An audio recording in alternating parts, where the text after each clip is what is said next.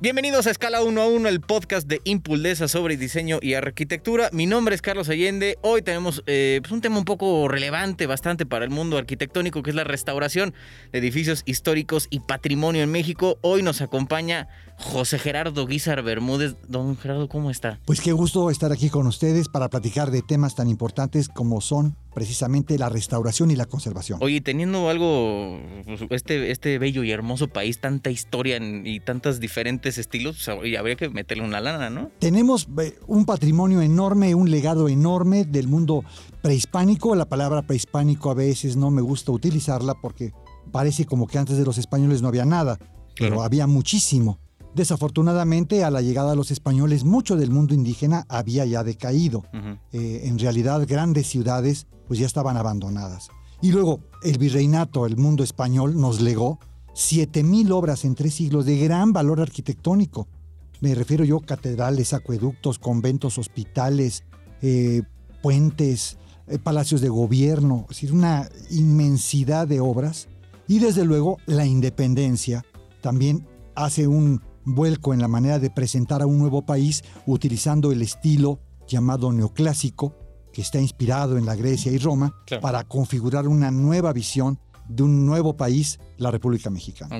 Y del otro lado estamos con Oriana. ¿Cómo estás, Ori? Hola, ¿qué tal? Aquí muy feliz de estar junto al arquitecto Guizar. Hombre, siempre. ¿Qué tal? Eh? ¿Y Mariana? muy contenta. Gracias, gracias. Muchas ¿Cómo gracias. están? ¿Cómo están? qué gusto verlas a las dos.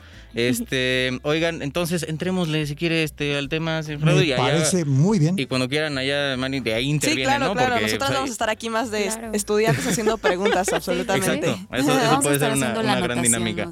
Entonces, a ver, bueno, antes un poco de contexto para aquellos que no sepan quién es este caballero que tengo enfrente de mí el señor, señor, o prefiere que doctor así Como me voy directo. quieran, en el radio todo se vale. Don, don José Gerardo Guizar Bermúdez, él es arquitecto, constructor y diseñador egresado de la, fíjense, ¿eh? licenciatura, maestría y doctorado de la Facultad de Arquitectura de la UNAM. Además, conferencista internacional y ha hecho pues, fichas de catálogo de bienes inmuebles e inmuebles para Conaculta, el Instituto Nacional de, Arqueología e Historia. Y eh, me falta otra cosa por acá, y la Junta de Monumentos de Zacatecas. Así es. ¿Sí es? así es, correcto. digo, si no hay alguien más calificado para esto, yo no sé quién. Claro. Bueno, hay mucha gente también que trabaja con gran entusiasmo en la restauración de monumentos y la conservación. Bueno, pero ellos no están aquí. Entonces, a ver, este, don Gerardo, ¿qué es el patrimonio arquitectónico? El patrimonio en general es el legado precisamente del pasado. De ahí la palabra patrimonio pater, padre, y todo lo que de alguna manera es relevante del pasado, se considera patrimonio. El patrimonio puede ser de dos tipos. Eh, ¿Cómo consideras algo relevante y qué no? Esa es una duda que siempre se dice, a ver, ¿hasta dónde es lo relevante? ¿Qué ha perdurado en el tiempo? ¿Qué, ha significado para realizar otras obras? ¿Qué ha sido modelo a seguir? Estos son los elementos que hacen que una casa sea patrimonio. O sea, usado como base para algo más, ¿no? Si me, voy a un tema ahora no de gran alcance o de gran calado, una casa maya, del siglo X, vamos a decir, eh, es, es, un patrimonio en su momento. Eh, ¿Por qué? Porque luego fue reproducida de una manera como una invariante mm, y entonces ya se convierte en una tradición. Y digo siglo X y va llegando, va llegando y llega hasta nuestros días. Entonces, hoy día una casa maya que puede pensarse, ay, pues esto está hecho con paja, eso no vale nada. No, no, tiene un gran valor porque detrás de ahí hay toda una permanencia de 10 siglos, ¿no? Claro. Oye, ¿y cómo, cómo hay que conservarlo? Pues. Aquí nos encontramos con un problema muy serio. La conservación como tal puede ser vista como una especie de una actividad burguesa, fifí, mm. ¿verdad? del patrimonio que vamos a guardar a, rajatabla, o bien con un compromiso social en donde puede generar recursos. La antigua hacienda que se convierte en hotel, claro y que va a generar trabajo. Por fortuna hay infinidad. Y sobre todo en la península de Yucatán, es decir, estas haciendas que en algún momento fueron ligadas a una especie pues, de esclavitud, que en algunos casos desafortunadamente lo fueron, en el siglo XIX, eh, pues ahora se convierten en centros de trabajo, de restaurantes, de conservación del otro patrimonio que no les dije, el patrimonio material y el inmaterial, la comida, Ah, los aspectos tradicionales, una procesión, eh, la Semana Santa eh, en, Iztapalapa o en San Luis Potosí también son patrimoniales. Ok. Oye, este, y de todos estos monumentos o, lugares en los que has estado, ¿cuál sientes que es el que más te satisfizo andar ahí trabajando? Eh, hicimos mucho muchos trabajos en Puebla y, los pequeños pueblos eh, en Puebla donde trabajamos, pues eh, hay esa conciencia de revalorar. ¿Que eran indígenas o, no, no, ya más para acá? No, no, me refiero yo de, la época virreinal, sí, sí, sí. Sí, patrimonio de la época virreinal. y del siglo XIX, lo considerado por el INA de las fichas de catálogos de, monumentos arquitectónicos. ¿Y por qué no hacen este tipo de conservaciones más seguido? ¿O por qué no se escucha tanto? No, se escucha tanto porque por un lugar, por, una parte hay mucho dinero para gastar. Sí, eh, se requiere de un gran capital. Sí, ¿verdad? Es, es, cariñoso andar haciendo las restauraciones. Y luego pasa otra cuestión. Eh, es demasiado ortodoxo. Entonces, si alguien va a intervenir, eh, requiere de una serie de permisos, de técnicas, de demostración, de bitácoras, de cómo va a hacer la restauración. Y entonces ahí pues mejor no me meto y meto el dinero o meto la inversión en otro. Sí, pues que Monserga, ¿no? ¿Qué vamos a estar haciendo este tipo de cosas y mejor podemos construir una carretera? Sí, nos van, nos van a, sí, nos van a, castigar, pues mejor no nos metemos en líos. Oye, ¿cómo cuánto, digo, perdón, a lo mejor esto es una tontería, pero como cuánto sale este restaurar algo? Una, una casa de unos 500 metros cuadrados puede llegar a costar una intervención entre 10 y 15 millones de pesos. Válgame. Sí, me refiero a una casa en el Centro Histórico de México. Por sí, sí, sí. O sea, de esas casonas. Sí, que la quieres dejar bien. O sea, como, tú como el, el Sanborn de los azulejos. Ándale, que la quiero dejar como, como canica chupada, ¿no? sí. Así toda preciosa, brillante, ¿no? Que no, le, que no tiene un pelito fuera de su lugar. Oye, pero la neta ahorita sí está bien conservada, ¿no? La, ah, hace mucho no voy, pero hasta la última vez que fui, que no fue hace tanto, hace dos, tres años, estaba bastante decente. No, no, no quiero decir eh, eh, anuncios, pero hay muchos restaurantes establecidos en casas eh, históricas y que son verdaderamente unas intervenciones de gran, de gran, de gran calidad. Esto en el Centro Histórico de México y también en el interior de, del país. Oye, ¿y en qué momento o en, dónde crees que se valora más este asunto? O sea, ¿en dónde geográficamente se valora más el asunto de la conservación? Eso es a nivel internacional. Hay lugares en Baja California, por ejemplo, que podrías tú pensar que es un poblado de pescadores, pero resulta que tiene por ahí un faro antiguo, histórico, y se convierte entonces en un elemento. Sí, como que no piensas en la península, ¿no? Como algo así de, no, es una capital. Y lo hay, ¿no? O Sonora, ¿verdad? El tema de Sonora es importantísimo, en donde, pues, a nivel de desarrollo, eh, eh, desde el punto de vista histórico nacional, pues fue un lugar donde era difícil llegar, que era muy lejos. Un desierto. Eh, parte desierto, parte montañas, porque hay de todo. Pero resultaba que eso era tan complicado que entonces la inversión del virreinato se hacía en los estados centrales, me refiero yo, desde Oaxaca, Guanajuato, Jalisco, Zacatecas, ese, ese, ese, gran marco de la parte central del país era la más desarrollada. Que era donde pues, podían tener la mayor cantidad de, control, ¿no? Pues, al final pues, hacía sentido. Claro, y de control y además de habitantes, porque a ver, llévate a gente a vivir a un calor enorme y luego un frío enorme. Oye, pues yo me regreso a mi casa, ¿verdad? Sí. Pues Aquí René puede confirmar. Yo vengo huyendo de ese clima, vaya. Sí, esa es la verdad, ¿no? Sí. Pero sí, sí que fueron ciudades que, porque se desarrollaron a, otro tiempo, ¿no? Se desarrollaron después de las ciudades del centro. Sí es como un tema más complejo porque ya no entran en, la ley de patrimonios de Lina, sino de Limba, porque son ah, más nuevos los, los inmuebles. Entonces sí está como, como baby steps la cultura de la conservación allá. O sea, sí hay, y hay, hay mucha, pero sí como que nos hace falta trabajo todavía. Bueno, pues también, como dices, este René Baby Steps, ¿no? Sí, por algo se empieza. Por algo se empieza. Oiga, a ver, esta, es una muy buena pregunta. ¿La ruina debe ser reconstruida o dejada así Ese es un tema, pero colosal. Dos ejemplos. La famosa Frauenkirche en Dresde. No Dresden, Dresden es en inglés, Dresde es en, castellano. Queda bombardeada en la Segunda Guerra Mundial, no nos metamos pues no, no, pues no es necesario. la, guerra mundial es, bueno, es algo espantoso, ¿verdad? Esperemos que no nos toque ver, porque ya nos tocó ver terremotos, epidemias. y con eso tuvimos el Sí, ya, ya, ya, ya, ya, ya, ¿verdad? Basta aquí. Bueno, vuelvo a Dresde. Eh, entonces queda destruida, prácticamente queda como una muela picada horrenda, así, ya no tiene remedio. Y entonces empieza a ver el proyecto de volverla a reconstruir. ¿Por qué? Porque esta catedral eh, eh, es un, ícono para la religión luterana, es además un ícono de la región de Sajonia. Alemania la vemos muy unida, pero también Alemania está constituida por naciones que fueron independientes en su tiempo. Sí. Si Alemania es un país nuevo, es prácticamente del 19, es un país Sí, sí. reciente. Entonces, pues hubo una inversión enorme para poderla reconstruir y se reconstruyó utilizando las piedras originales que son de un color rosáceo y trajeron cantera de otro tono para eh, que volver a hacer todo esto como si fuera nueva. Incluso por dentro se pintó, se copió lo que había y quedó maravilloso. Yo tuve la fortuna de verla en, en los procesos, incluso no en la inauguración, porque ahí pues había que tener mucha vara Sí, alta, sí, yo sí. no la tengo. Al menos Pero- con el gobierno alemán, ¿no? Al menos con el gobierno alemán. Fui mm, eh, muy poco tiempo después de haber sido inaugurado, me olía madera nueva, a ver, de- fantástico. Ese es, ese es un caso muy interesante. ¿Es correcto o no es correcto? Me voy ahora a Zacatecas, al antiguo convento de San Francisco, convertido en el museo de, de- de- de Rafael Coronel, que es el, el de las máscaras. Mm. ¿Qué se hizo ahí? Se consolidó la ruina. ¿Por qué? Porque el Instituto Nacional de Antropología e Historia dice, no, no podemos hacer aquí una fantasía de reconstrucción de lo que no sabemos con precisión cómo ¿Cómo- es. Claro. Sí. Sí, pues no te puedes es. poner ahí de artístico, ¿no? inventar, ¿no? Por supuesto. Eso se hizo eh, en muchas obras en, en Europa, Viollet le Duc en Francia, eh, prácticamente inventando el gótico, cambiando hasta de lugar escaleras y ventanas porque no se veían armónicas, ¿no? Entonces, son las dos vertientes. Ahora, ¿cuál es la barata? Consolidar. ¿Cuál es la Sí, cara? pues ya la dejas así, Sí, ¿no? sí. Pues, pues sí, te sale más. ¿Y, cuál- O- por cuál te inclinas tú, Gerardo? Pues eh, depende. Vuelvo otra vez al tema de la pregunta original que me pareció fabulosa, la que me hiciste acerca de cómo considerar que es valioso ese patrimonio.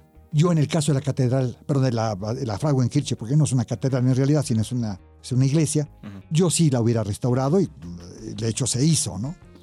Y en el caso de algo que no sabemos con precisión cómo fue, tampoco lo, lo- lo volvería a hacer. O sea, esa, sería como la Yo- diferencia. yo pondría ahí la diferencia. Si Ok. yo conozco con precisión cómo fue, el estado concreto y exacto de cómo fue, volverlo a hacer.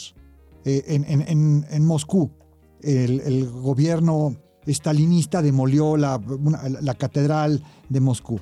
Cuando ya termina toda esta etapa, se vuelve a construir todo el edificio y tú vas y lo ves y crees que estás en un edificio histórico antiguo original y no, es una reconstrucción.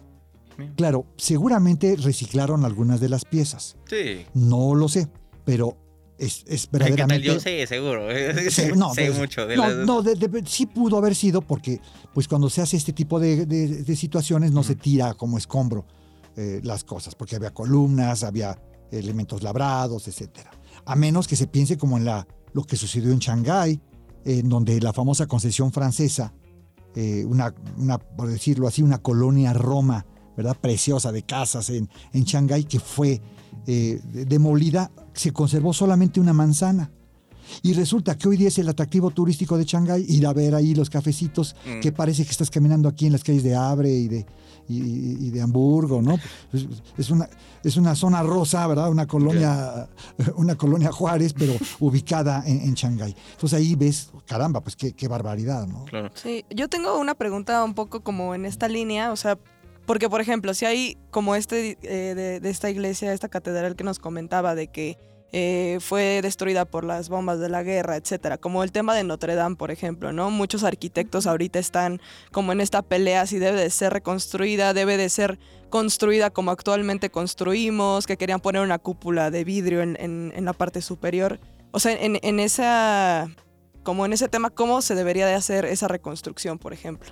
Bueno, ahí como había toda la información para volverlo a rehacer y fue prácticamente ya un dictado del presidente francés, se resolvió por hacerlo exacto. Es más, eh, eh, en estas semanas ya se llevó toda la madera original, me refiero original porque es de los mismos bosques, de la misma calidad, con los mismos cortes. Bueno. Sacrificaron los árboles, claro, Sí. con un protocolo. A ver, cortamos uno, sembramos diez, ¿no? Sí, exacto. ese, eh, no, Sí, no porque se hizo- tampoco te puedes echar encima a todo el mundo, ¿no? no se hizo así, ¿verdad? Eh, rápidamente, sino con un, todo un planteamiento y se va a reconstruir eh, integralmente. Pero si por alguna razón no se conoce o no se sabe, es más, hay muchísimas ruinas romanas en Marruecos, en Libia, eh, que pues están ahí y pues para volverlas a reconstruir, tomando como modelo Pompeya, pues no, a ver, por, por favor, no, no, no es, no, es, no es una Pompeya copiadita, ¿no? Sí. Eh, Claro. no podemos hacerlo. Entonces ahí la consolidación sería la única manera de poder pensar en esa ciudad reconstruida. Pero a ver, en el caso, creo que es más o menos donde iba la pregunta de, de Ori, es que tomaría, supongamos que lo nombraron, el Macron vio su trabajo aquí en, la, en el INAH y dijo, bueno, no, no, no necesitamos a nadie más más que a Gerardo. Lo, lo designan como para parte del equipo de reconstrucción de, de la Catedral de Notre Dame. ¿Usted hubiera tomado un camino de hacerlo igualito como Sí, estaba? sí. O pues ahí meterle a lo mejor algo más modernón. No, no, yo lo, yo lo hubiera reproducido a la manera porque tengo la constancia de cómo es, porque había fotografías de todo a todo Sí, y, y planos de todo a todo. Bueno, es, es- como, sí, pues de los, de los monumentos más fotografiados. Creo que hasta en un, en un momento hablamos de que hasta los videojuegos están ayudando en esto. Porque hay un juego, no sé si lo ubique, que se llama Assassin's Creed, que se ubica uno de estos en, en París. Y tiene un modelo en 3D al detalle de cómo estaba construida Notre Dame. Entonces ya hasta un modelo 3D ya estaba hecho. Así es. Entonces ya con eso ya dijeron como, pues bueno, bueno. Hay en internet, no recuerdo ahorita la página desafortunadamente, pero se puede ahí medio eh, googlear y encontrar, donde puedes ver eh, eh, modelos tridimensionales incluso que se van a- a- haciendo, se va presentando la imagen de prácticamente todas las catedrales góticas francesas. Pues qué buena onda. Sí, está de- padrísimo. Eso Está padrísimo. güey, deberías de hacer Sí, eso con todo el mundo. Pues póngalo así, ¿verdad? Catedral Gótica o ponen, ponen chats o ponen re- eh, Reims, ¿verdad? Y, y, ahí- y buscando ahí, googleando van a encontrar Ya. eh, eh, esa página. Está muy, muy interesante, muy bonito. Ok. Oye, ¿cómo, ¿cómo poner un valor, en valor, perdón, un edificio patrimonial? Esa es la parte que estábamos diciendo de la gran inversión. Y se habló aquí algo de dinero, que también pues es un poco Sí, al no, aire, eh, ¿no? fue así de, porque tiene que ser justo hecho, ¿no? Para cada. cada Vamos a proyecto. pensar una casa de la calle de, de República de Guatemala que está en Ujú. una ubicación extraordinaria, que, esté, que, que, eh, no es muy grande y de repente está abandonada. Abajo es una, eh, un, un local comercial, pero se puede hacer ahí un hotel boutique, se puede hacer ahí eh, un restaurante ahora con ventanas abiertas para el coronavirus, etcétera. Entonces viene esa inversión y es poner en valor esa casa. E- Eso es a lo que se refiere. Y Claro. no solamente en una casa histórica tan importante. Una casa en la Colonia del Valle, en la Colonia Narvarte, en la Colonia Nápoles, Sí, que ya tiene en sus Portales, añitos, que tiene sus años. Oye, la casa está muy buena, la tiro para... No, pues, por favor, mejor la pongo en valor, ¿no? Oye, a ver la puerta del zaguán, la vuelvo a reproducir porque ya está fallando y dejo la casa con las características originales y pues se convierte en una casa prácticamente histórica porque eh, aunque sea ah, construida, haya sido construida en el siglo pasado, en 1950, por decir un ejemplo, eh, la casa va a tener un valor distinto. En la Condesa está sucediendo eso. ¿Cuántas casas eh, han conservado incluso las primeras crujías y han hecho edificios en la parte de atrás? Y, y, bueno, pues es un, tiene un valor adicional el vivir en un, en un edificio nuevo, simple, a un edificio que tiene un carácter, que tiene una, una historia, ¿no? Sin duda. Y también es importante tener en cuenta, ¿no? Los niveles de protección que da el INA, digo, el, el INBA, ¿no? De que, pues, te, te dan como diferentes restricciones, ¿no? De que tienes que respetar la primera crujía o si puedes, pues, mover diferentes elementos, ¿no? Creo que eso también es como algo importante. y hace un ejercicio arquitectónico de gran calidad. Mucha gente ve como enemigo a Lina o Limba. No, no. Es, e, es una preexistencia en donde tu proyecto va a, ser, eh, va a tener un reto por resolver y generalmente ese tipo de proyectos son mejores. Yo doy clases en la UNAM y yo recuerdo cuando algunos eh, eh, estudiantes tenían problemas. por- mira, piensa que hay un árbol y empieza a diseñar sin quitar el árbol. Es más, plantéala de una vez así y que yo agarraba el plumón, ¿verdad? Y un puntito allí en el, en el, en el terreno dibujado. Ahora, piensa tu proyecto en torno a ese árbol. Bueno, había unos ejercicios extraordinarios, ¿eh? magníficos. ¿Por qué? Porque la preexistencia te puede ayudar a desarrollar mejor una idea que tenga pues una innovación. Claro, pues te obligas, ¿no? Básicamente obligas. ori- orillarte a, Sí, a- te a obligas. todo ese asunto. Ay, oye, qué interesante todo esto. Estoy bastante como tratando de dimensionar todo este asunto de la arquitectura y la restauración, man. Este, ¿Cuáles son los mejores ejemplos de ciudades y pueblos protegidos aquí en México? Uy, ese es un preguntón, ¿verdad? Mira, pues échale, ya eh, tenemos. mira, este, mira, va, va- va- va mucho también en, una- una- en, en la afinidad, desde luego. Pero Páscuaro no, es, es, es un imperdible. Fíjate que no he ido a Pátzcuaro, Michoacán. Uy, no, se- no, no te lo pierdas. Y en Día de Muertos, bueno, es algo es que luego ir a. Michoacán sí es un poco... No, ahí, ahí- ahí te voy a decir qué pasa. La, la verdad es que hay más, eh, parte de, de- de drama que si sabe uno cuidarse y sabe uno a lo que va. Es decir, obviamente no vas a andar en las carreteras a las 3 de la mañana, Sí, ¿no? pero, pero eh, creo yo que con precaución se puede perfectamente ir. No, menos a las zonas de focos rojos Sí, enormes, pues no. ahí sí no. Pero Pátzcuaro no tiene ningún problema porque la carretera, que pues es una carretera de, de alto nivel que te lleva a Guadalajara, pues hay una desviación eh, precisamente para Morelia y, y es una magnífica carretera y de gran seguridad para llegar a Pátzcuaro. ¿Y por qué Pátzcuaro? Pátzcuaro porque ha conservado su estructura urbana, eh, ha conservado sus técnicas, ha conservado sus techos de teja, ha conservado sus columnas de madera, ha conservado la policromía. Y no es, per- perdón que te pero es o sea, tener como, digo, esto ya me lo van a responder entre los tres. Este, tener columnas de madera no es como así medio arriesgadón. Ah, no, porque son casas de un solo piso. Ah, o sea, Sí. nomás para el techo, pues. Sí, columnas de madera para los pórticos, no lo acabé de decir. Ah, bueno. Ay, ay, Ah, tienes pues, razón. ya me sí. estaba aquí diciendo, no, no, no, no. no, es que se le da un valor extraordinario. Claro. Ahora, ah, pues, perdón. Y, y en la Policromía estaba. policromía, ¿no? Que, que- que hay una, una paleta, le llamamos muy elegante paleta de colores, ¿no? Ah, bueno. Sí, se antoja, dame una paleta, ¿no? Y pues eso le da a la ciudad esas características. Y además que está prohibido que se rebasen ciertos niveles en ciertas zonas, me refiero a niveles de pisos, eh, alturas, y, y- y, pues eso le da ese valor. En, en la otra mano tenemos eh, San Miguel de Allende.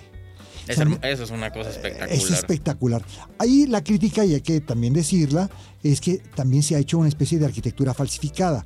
Sí, de Sí. repente, de repente las nuevas Ah, sí, ampliaciones. a a ver, cuéntame, se- porque se yo de repente me lanzo Justo y. eh, tenía ahí una pregunta también para usted, hablando un poco de esto de los pueblos mágicos, ¿no? Que, que fue hace- algo que se acaba de generar hace un- algunos años. ¿Qué tan, ¿Qué tan bueno puede ser esto mismo de eh, hacer una arquitectura falsa para unos pueblos, ¿no? Porque pues a lo mejor en algunos sí se conservan algunos valores este, patrimoniales, pero también en otros como que se empiezan a inventar, ¿no? Entonces Sí. eso es peligrosísimo. Es, te- es peligroso. Nosotros en, el, eh, en nuestro trabajo que hemos hecho con el Instituto de Antropología e Historia y la UNAM y la Facultad de Arquitectura, eh, con algunos de los funcionarios decimos, bueno, pueblo mágico igual a pueblo trágico. Claro, ¿De porque se hacen como Disney. Sí, sí, exactamente. se hace, sí. Ah, O sea, Y- lo- como que los ajustan, ¿no? así es. Para- Y luego, Claro. por otro lado, hay dinero Claro. que, que el, el presidente municipal no quiere perder. duda. No porque vaya a hacer robos, ni no, eso no me consta ni lo sé, pero bueno. Ah, bueno, pero al final necesita, sí, ¿no? necesita mantenimiento, eso por un lado. Por otro, llega dinero y llega delincuencia. Claro. ¿Por, por qué? Porque entonces hay hoteles, hay restaurantes, la gente tiene más dinero, entonces llega delincuencia. Hay- llegan robadores de coches, gente que no es del sitio y roba. Es decir, eh, empieza a haber una serie de problemas que antes no se tenían. Y hay pueblos, me ha tocado pueblos que han decidido, que estaban así en una especie de prelista, porque hay que tener ciertos requisitos, tener el catálogo, catálogo del INA perfectamente constituido, ver la accesibilidad de la población, cómo se llega en avión, cómo se llega en autobús, etcétera.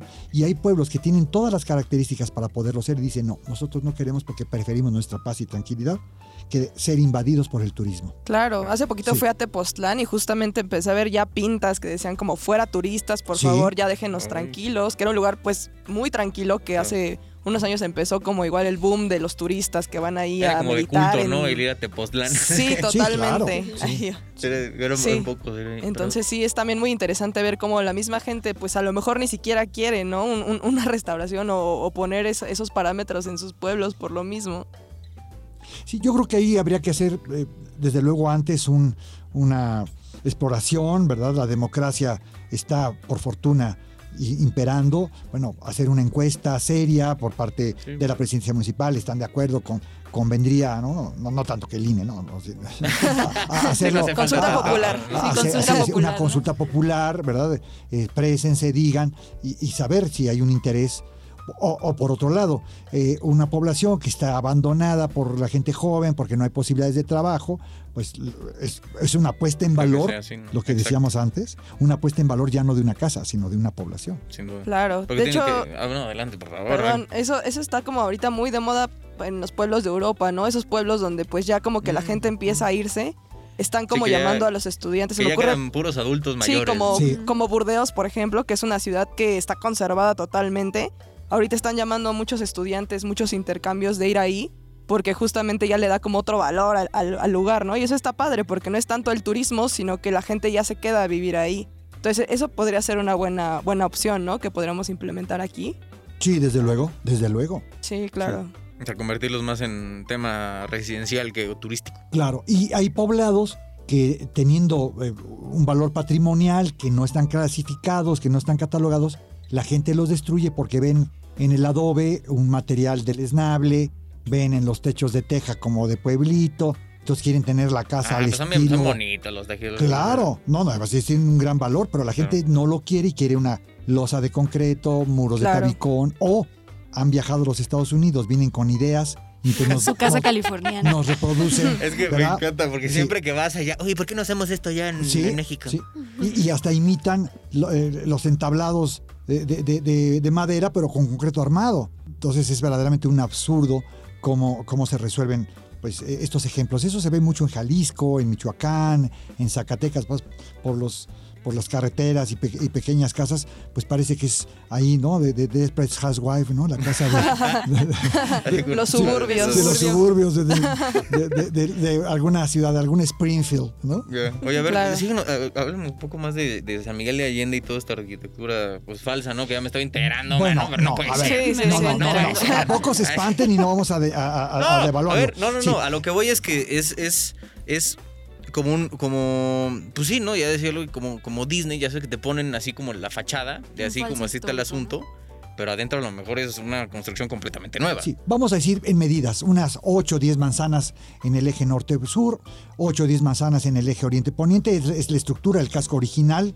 eh, perfectamente eh, hecho en su momento, en su tiempo histórico, si- siglo XIX, siglo XVIII, siglo XVII incluso, pero de repente empezaron a, empezó a crecer la ciudad y ese crecimiento entonces empezó a hacer eh, una imitación.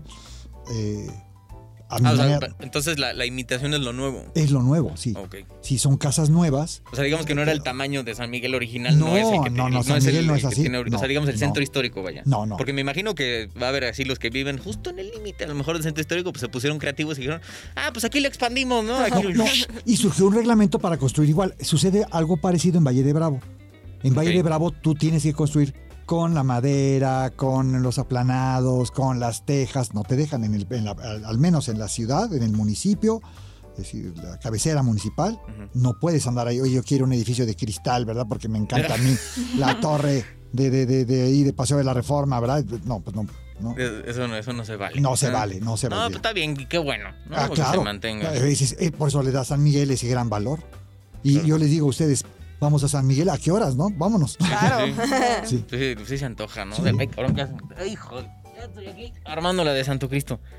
Este, entonces, y de, de efectos que, de lugares donde podrían, digamos, tienen áreas de oportunidad y que estaría, pues, bien enfocarnos un poco en el tema de la restauración. Pues eh, tenemos, por ejemplo, eh, Cotija de la Paz en Michoacán y otros pueblos parecidos que tuvieron un gran patrimonio y que desgraciadamente pues están siendo de- destruidos y a veces por las propias autoridades. Pero eso es por... Sí, ¿por qué? Por, por- por corrupción o por, por- conveniencia o por comodidad. La casa magnífica que le, la rompen para hacer un garaje, para meter un coche. Y era una casa que se conservaba eh, desde el punto de vista de lo original eh, de- con gran valor y pues de repente hay un garaje que no corresponde. Sí. Eh, ese es un problema. Es que luego también se tiene esta como postura súper progresista de lo nuevo es lo mejor, ¿no? Y le damos en la torre a, a las preexistencias. Como que aún no encontramos como este equilibrio entre cómo construir en centros históricos, ¿no? Hacemos falsos históricos, imitamos todas las técnicas o cómo hacemos que la arquitectura nueva, esta podría ser una pregunta, conviva con, la, con las preexistencias, con la arquitectura vieja. Es muy trabajoso y además eh, desastroso. Guadalajara, Jalisco. Eh, tiene muchísimo patrimonio, sí. pero ya está perdido. ¿Por qué? Porque se hicieron edificios nuevos imitando a la Ciudad de México o imitando eh, o- o- o- arquitectura norteamericana impuesta, metida ahí a calzador y de repente ves allí pues un estacionamiento con helicoides para subir a los pisos. Dices tú que pues qué es esto, ¿no? Aquí ¿Quién, quién, quién vino a, Con el a choque construir? Sí. Sí, eh, y si Guadalajara se hubiera conservado en eso, tendríamos un Puebla, hablando de.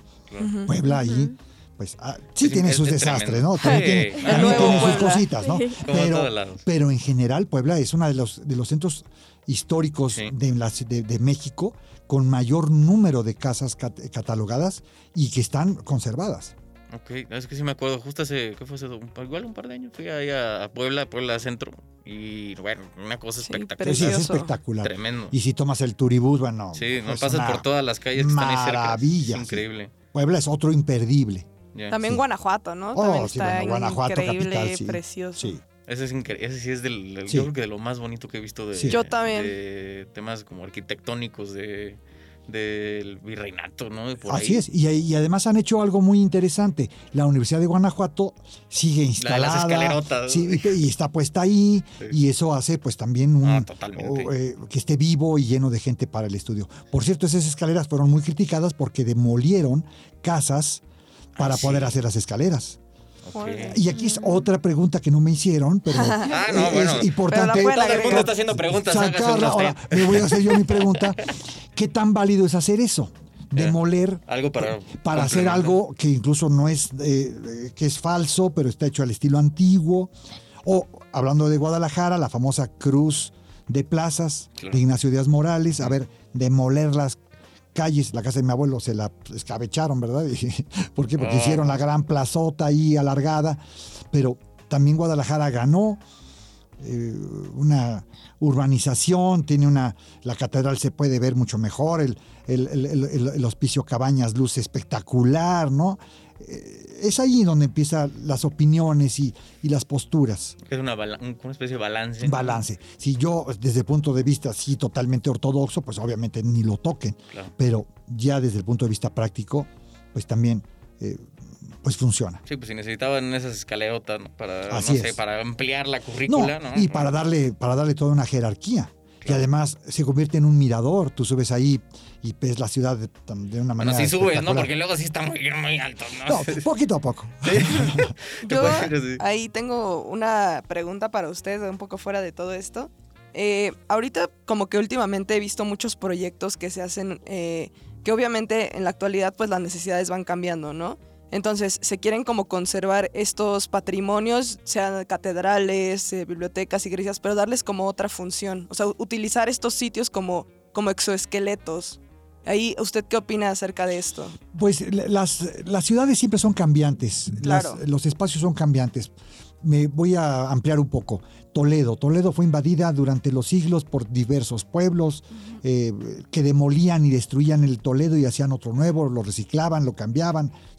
Es una ciudad prácticamente de, eh, de grandes sorpresas. Eh, de repente hay un, un túnel, ¿verdad? Un, un pozo y bajas 9, 10 metros y ahí hay un piso de la época de, de Roma. Y luego hay un piso de la época de los fenicios. Ah, eh, sí, entonces, eh, eh, bueno, oficios no, pero... eh, Otra- otra a- alguna cultura. cultura por ahí. Entonces, lo importante es, es eso, entender que nada es para siempre, Claro. desde luego. Y pues de repente pues va a haber modificaciones totales en el uso. Y mientras se hagan con dignidad, adelante, ¿no? ¿Hay algún momento en que deje de valer la pena restaurar algo? Cuando el costo es elevado, cuando no hay, eh, no hay eh, una puesta en valor eh, con, con, eh, un, un objetivo claro, vamos a pensar a, a lo mejor eh, eh, un, un poblado ya tan alejado, tan, tan distante, que mejor pues es- es- es- simplemente se cataloga se- y, y- y queda pues en un, Esto estuvo aquí. en un ¿no? recuerdo. Sí. Ya, esto ya, Sí. muy bien. Incluso el- el- en, en el INA se dice sí, patrimonio perdido. Ah, Cuando de- pues cua- existe, pues. Sí, cuando de repente pues eh, existió, pero por alguna Porque- razón pero- se perdió. pero, según yo, o sea, perdón, pero a lo mejor tengo yo esto muy mal concebido. Pero el INA, yo lo tenía como la idea de que era como muy celosos, ¿no? De todo lo que salía como patrimonio de lo que fuera, ¿no? Del pasado. Y eran de, no, no, no, no la toquen, no la toquen.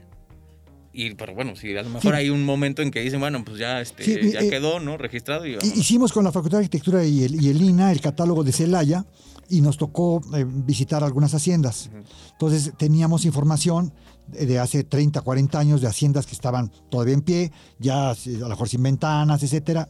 Pero como nadie las usó, como no había un interés por restaurarlas, otra vez contestando lo que estábamos diciendo hace un momentito, y de repente llegamos y pues ya no hay ni paredes, ¿sí? nada más quedaron ahí los cimientos. Entonces se fotografía, se saca el plano de los cimientos o, o simplemente un- una referencia eh, y se dice patrimonio perdido. Y el INAH conserva la ficha de cómo fue, de lo que hubo ahí, cuando de repente... ubicación. ¿no? Y Sí. todo este rollo. Pues bueno. Gerardo Guizar, un absoluto placer. No, pues nos, nos faltó tiempo. Claro, ¿verdad? siempre nos faltó falta tiempo. pero esto ojalá ¿verdad? nos haga reflexionar y pensar que lo histórico siempre tiene valor. Siempre, siempre. Muchas gracias, Ori. Muchísimas gracias. René. Gracias, gracias. Hombre, siempre un absoluto placer. Y bueno, gracias a ustedes por habernos Y Mariana acompañado. también, Ay, Mariana, perdóname. presente. Perdóname, Mariana, no te había visto. Gracias. perdón, perdón. Este, gracias a todos los que nos escuchan por habernos acompañado en escala uno a uno, el podcast de Impuldesa sobre diseño y arquitectura. Los invitamos a seguir este podcast y suscribirse a nuestras redes sociales. Nos vemos la próxima semana.